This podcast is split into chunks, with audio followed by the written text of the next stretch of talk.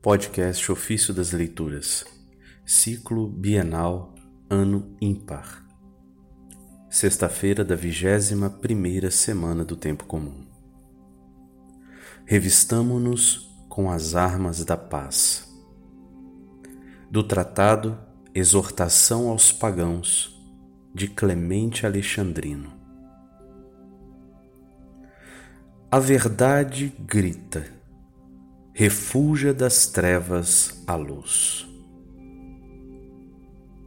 Segunda carta de Coríntios, capítulo 4, verso 6, esse trecho. Sim, resplandeça a luz na parte mais íntima do homem, isto é, no seu coração.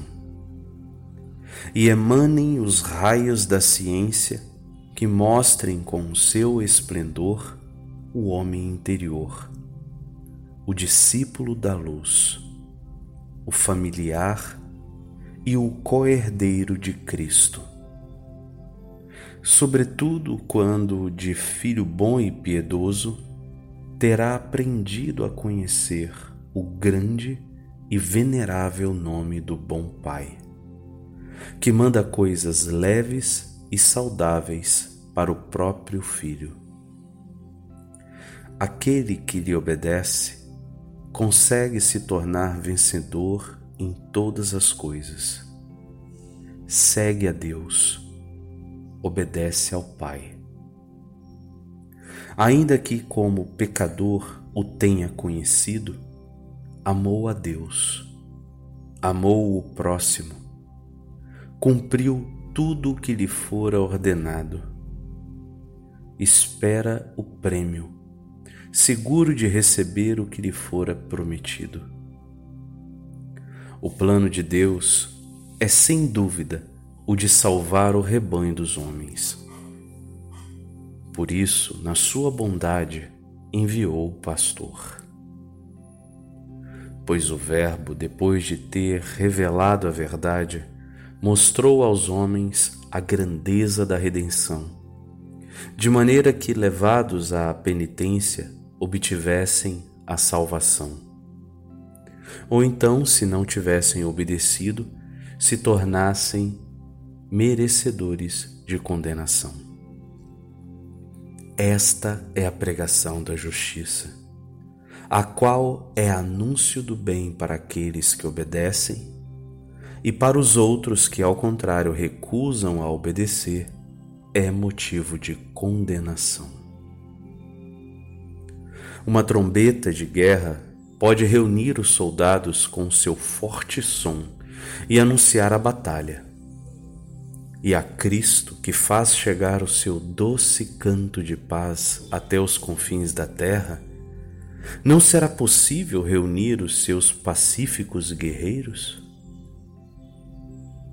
Sabe, ó homem, que de fato ele reuniu com o seu sangue e a sua palavra um exército de paz, ao qual deu o reino dos céus.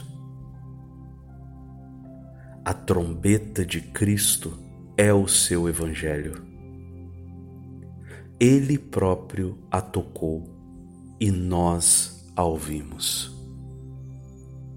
Sinjamo-nos, pois, com as armas da paz.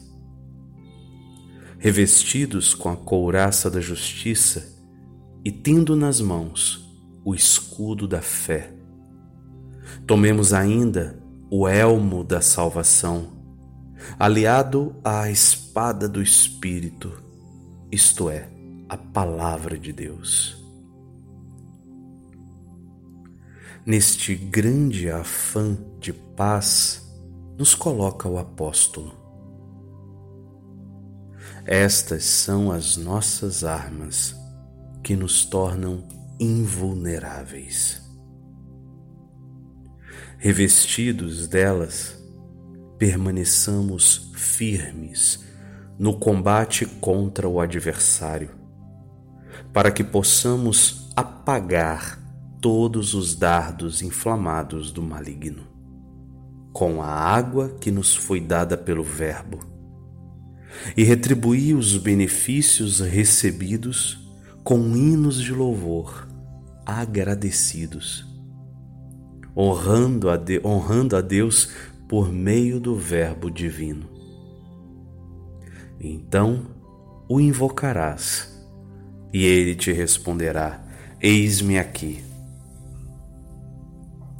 Verdadeiramente santo e feliz é este poder pelo qual Deus habita com os homens. É necessário que o homem se torne imitador e cultivador desta natureza que é sumamente boa e excelente. Não é possível imitar Deus de outra maneira a não ser honrando-o na santidade nem se pode honrá-lo e adorá-lo a não ser imitando-o. Por isso, o amor celeste, que é de verdade e a, o amor que é de verdade o amor de Deus, se une aos homens quando na própria alma vier a resplandecer a verdadeira beleza suscitada pelo Verbo. Isto atinge o grau máximo quando a salvação procede ao mesmo tempo ao lado de uma vontade sincera. E a vida é, por assim dizer, ligada por livre escolha ao mesmo jugo. Esta exortação da verdade é a única que permanece conosco até o último suspiro, como o amigo mais fiel. E se alguém aspira ao céu, ela é ótima guia da alma para alcançar um espírito íntegro e perfeito. Porém, a que coisa te exorto? À tua salvação. Esta é a vontade de Cristo. E para dizer tudo numa só palavra, a ti foi dada a vida. Porém, quem é o Cristo? Eis brevemente o que é: o Verbo da Verdade.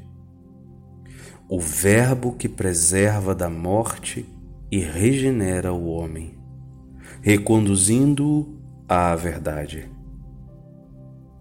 É o Autor da salvação que afastou a ruína, expulsou a morte, edificou um templo nos homens para colocar neles a morada de Deus. Faze com que este templo seja puro e lança ao vento e ao fogo, como flores murchas, a morbidez e as voluptuosidades. Cultiva com prudência o fruto da temperança e consagra o teu ser a Deus como primícia, para que seja sua não apenas a obra, mas também a graça da obra. Na verdade, as duas coisas se requer do discípulo de Cristo, que se mostre digno do reino e que mostre estima pelo próprio reino.